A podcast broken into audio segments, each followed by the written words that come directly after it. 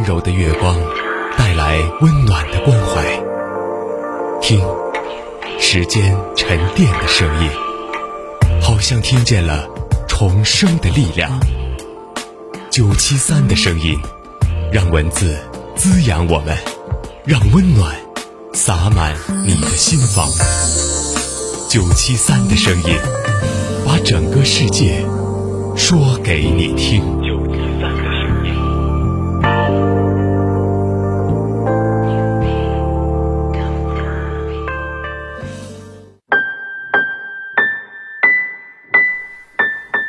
这里是九七三的声音，大家好，我是主播春莹。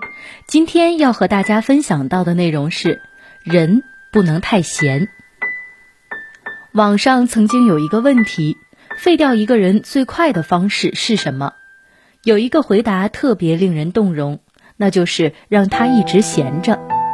人生就像齿轮，越转越灵活，闲下来反而容易锈迹斑斑。古语也有云。少年经不得顺境，中年经不得闲境，老年经不得逆境。闲是福气，太闲却是一场灾难。所以不要将自己的人生闲置，多为有意义的事情而忙碌，生活才会更充实。闲着闲着，一个人就废了。正如网友所说，废掉一个人最快的方式就是让他闲着。鞭策从来不是磨难，闲得自生自灭才是对懒人最狠的报复。有点生活常识的人应该都知道，很多东西如果长期不用，放在那儿闲置太久的话，就不能再用了。对于人而言也是如此。有个初中同学家里拆迁，家里一下子有了钱，换车换房换首饰，工作也辞了，一家人天天到处玩。没过几年，因为实在太闲，妻子迷上了赌博，丈夫迷上了游戏，两个人每天无所事事，很快就把拆迁款败光了。曾经幸福和谐的家庭变得一地鸡毛。人不能太闲，时间一长就容易成瘾，只愿沉溺于眼前的安逸，不愿追逐前途的广阔。闲得太久了，就会被生活扼杀了信心和勇气。对未来充满了恐慌和迷茫，找不到奋斗的目标，最后只会荒废了自己。要知道，人生很长，你现在偷的闲，就是你未来生活的苦。人生之路不进则退，千万别让闲散侵蚀你的生活，阻挡你前进的道路。人太闲是场灾难。有一句话叫“闲人愁多，懒人病多，忙人快活”。人太闲就会胡思乱想。太懒惰就会体弱多病，人总要让自己有点事儿做，精神才不会空虚乏味，身体才不会懈怠无力。做人不能太闲，有个词叫无事生非，太闲真的会毁掉一个人。人生上半场太闲，下半场就会被闲。那么该如何避免呢？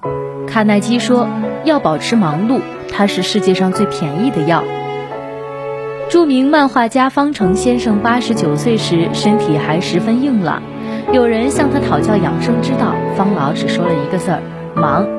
后来他又为自己做了一幅自画像，题字就是“生活一向很平常，骑车、画画、写文章，养生就靠一个字：忙。”诚然如此，忙是治愈一切的良药。人是有惰性的，总是怕忙，总是爱闲。但你若无所事事，生活都是风霜雪雨；你若忙碌有度，生活自会精彩纷呈。